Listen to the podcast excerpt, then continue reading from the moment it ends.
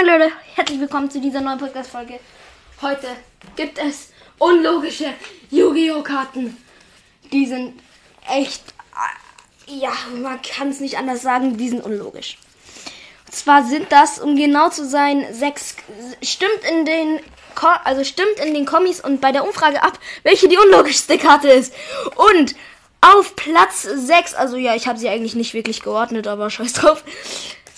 Wobei, warte, die Ordnung, die stimmt eigentlich.